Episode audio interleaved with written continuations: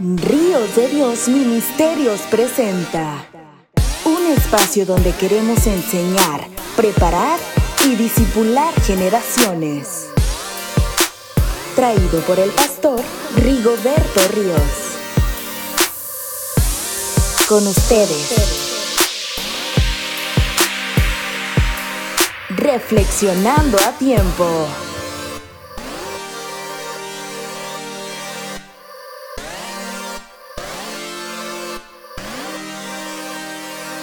Hola, ¿cómo están estimados amigos que en estos momentos eh, me están acompañando? Permítanme presentarme, quizás algunos ya me conocen, pero otros presentarme. Soy el pastor Rigoberto Ríos, asistente en Centro de Alabanza y pues también colaborando con algunos ministerios aquí en México y otros a nivel internacional.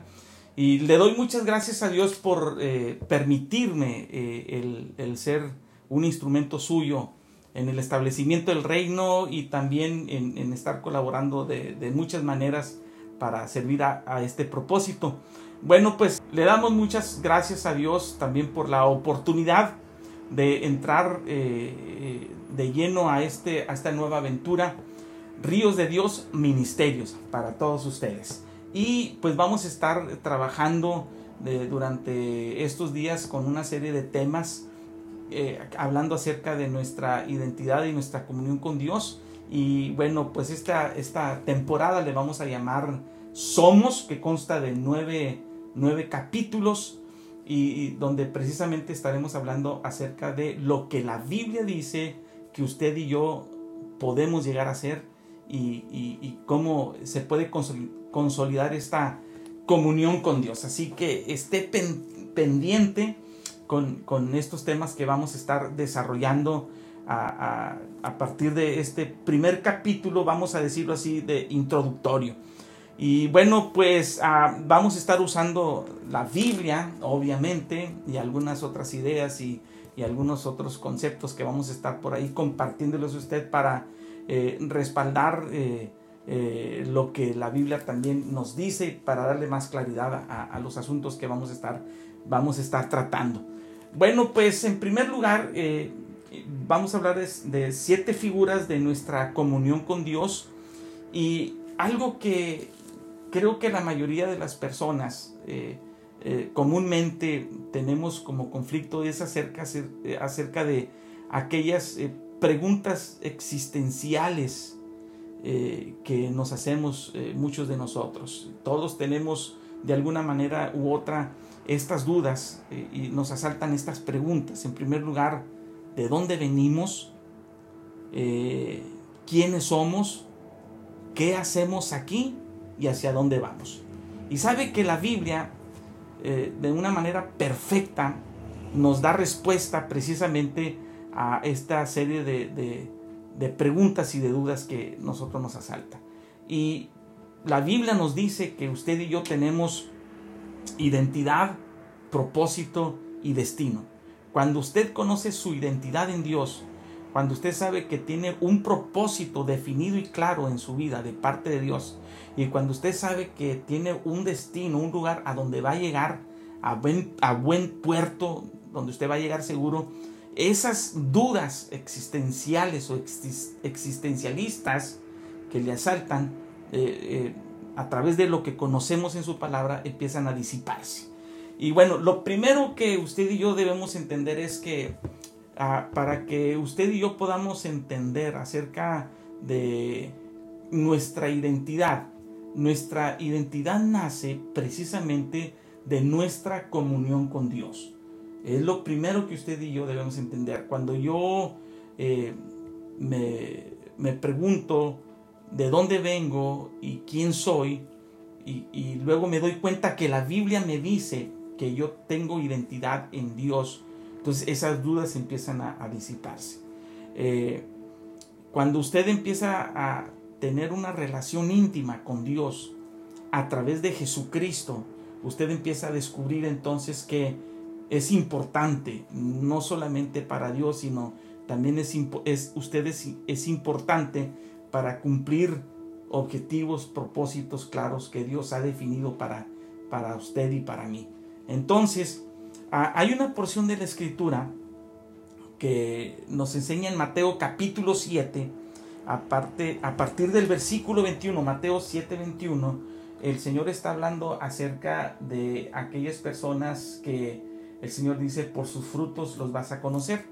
Y el Señor Jesús, hablando con sus discípulos en este sermón del monte, de los capítulos 5, 6 y 7 de Mateo, eh, él dice, no todo el que me dice, Señor, Señor, entrará en el reino de los cielos, sino el que hace la voluntad de mi Padre que está en los cielos.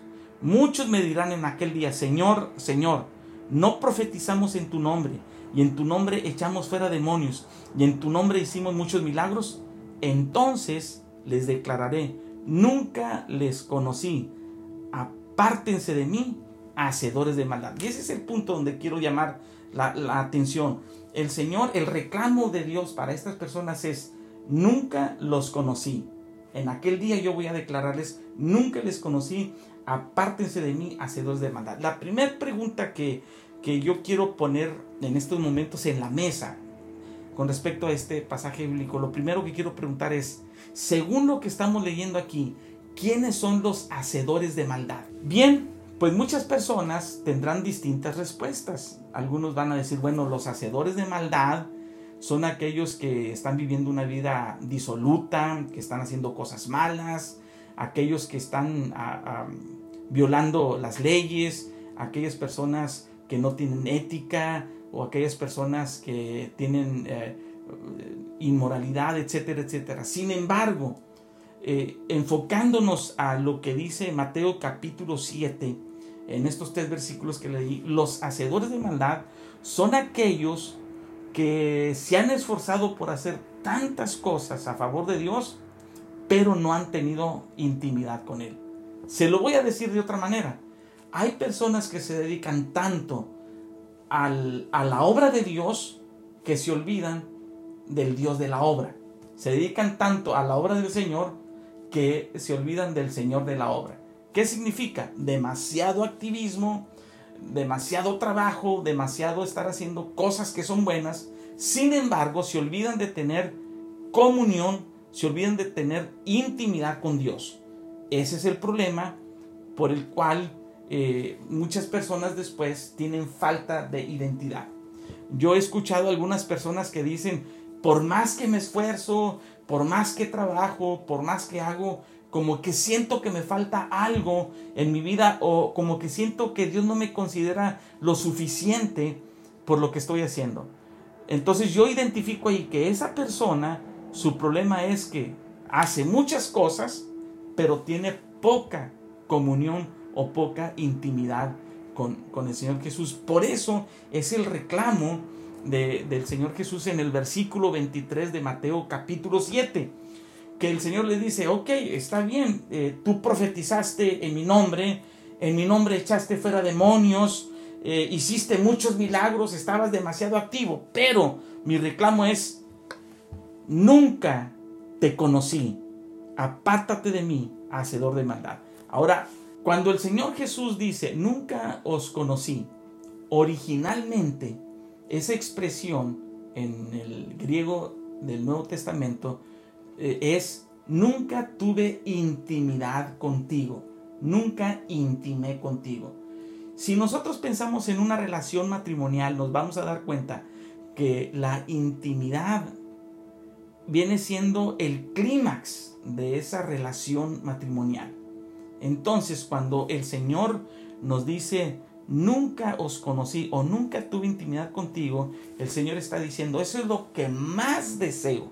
Eso es lo que yo más anhelo y lo que yo más quiero de ti. Más que todas las cosas que tú hagas, más que todo el esfuerzo que tú hagas para mí, más que todo lo que tú quieras practicar, lo que más anhela mi corazón, lo que más anhela mi alma es tener íntima comunión contigo. Por eso es que la Biblia, nosotros vemos que Dios en la Biblia nos invita mucho a poder descubrir esa intimidad con Él. Tantas invitaciones que el Señor nos hace en su palabra. Por ejemplo, buscar a Jehová mientras pueda ser hallado, llamarle en tanto está cercano. Otra porción de la escritura, me buscarás y me hallarás, porque me buscarás de todo corazón. Otra porción de la escritura que dice, buscadme y viviréis. Tantas invitaciones que el Señor nos hace para tener una íntima comunión con Él. Ahora, para concluir lo que estoy platicando en estos, en estos minutos, ¿cuáles son los resultados de nuestra comunión con Dios? Son resultados extraordinarios que usted y yo vamos a tener en, en nuestra vida. En primer lugar, vamos a descubrir nuestra verdadera identidad como personas. Como les decía eh, al principio, mi identidad con Dios se descubre precisamente en mi intimidad con Él. Yo no puedo descubrir mi verdadera identidad si no tengo comunión con Dios, si no tengo intimidad con Dios. Y cuando Dios hace ese reclamo de buscarle a Él para tener intimidad es porque Él sabe que esa es la única manera en la cual usted y yo podemos descubrir nuestra identidad en Cristo. Entonces, ¿cómo es que usted y yo podemos eh, llegar a esa intimidad con Dios profunda? Tenemos que descubrir que la Biblia nos habla, por lo menos lo que yo he consultado, nos habla de siete figuras que nos enseñan acerca de nuestra comunión con Dios. Y en los próximos capítulos, precisamente, les estaré hablando acerca de estas siete figuras eh, de nuestra comunión con Dios. Cada una de estas figuras que vamos a estar descubriendo en su palabra nos va a hablar en primer lugar acerca de cuáles son nuestros, cuáles son los beneficios y cuáles vienen siendo los derechos que tenemos nosotros en esta comunión, pero también va a hablar, vamos a hablar acerca de nuestras responsabilidades que tenemos para con Dios. Y cuando nosotros descubramos estas siete figuras de nuestra comunión con Dios, wow, nos vamos a dar cuenta que Dios tiene planes extraordinarios para nosotros. Nos vamos a dar cuenta que tenemos, eh, que tenemos ah, identidad con Él. Nos vamos a dar cuenta que entonces nosotros podemos eh, descubrir de una manera extraordinaria todos los talentos que Dios ha puesto en nosotros, los recursos que pone al alcance de nuestra mano, nos vamos a dar cuenta que usted y yo podemos tener capacidad, podemos tener facultad para hacer tantas cosas a las cuales Dios nos ha llamado.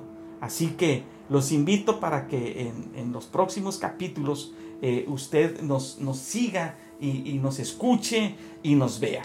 Y bueno, para concluir, eh, les invito para que nos siga por favor eh, eh, en, este, en este ministerio, Ríos de Dios Ministerios, y vamos a estar a través de Facebook, síganos en Instagram, en YouTube, y muy pronto también vamos a estar en Spotify, para que usted nos siga, ponga like donde usted ponga like, se suscriba ahí en el canal donde vamos a estar. Así que esté pendiente, vamos a seguir eh, trabajando hasta donde Dios nos permita con esto. Muchas gracias. Para mí ha sido un placer y una bendición de estar estos minutos con usted. Y otra cosa que le quiero decir, eh, estos temas no los quiero hacer muy extensos, no los quiero hacer muy largos, pues para que usted este, tenga la oportunidad de escucharnos y lo que queremos también es respetar su tiempo y su agenda. Muchas gracias, Pastor Rigoberto Ríos estuvo con usted. Dios los bendiga.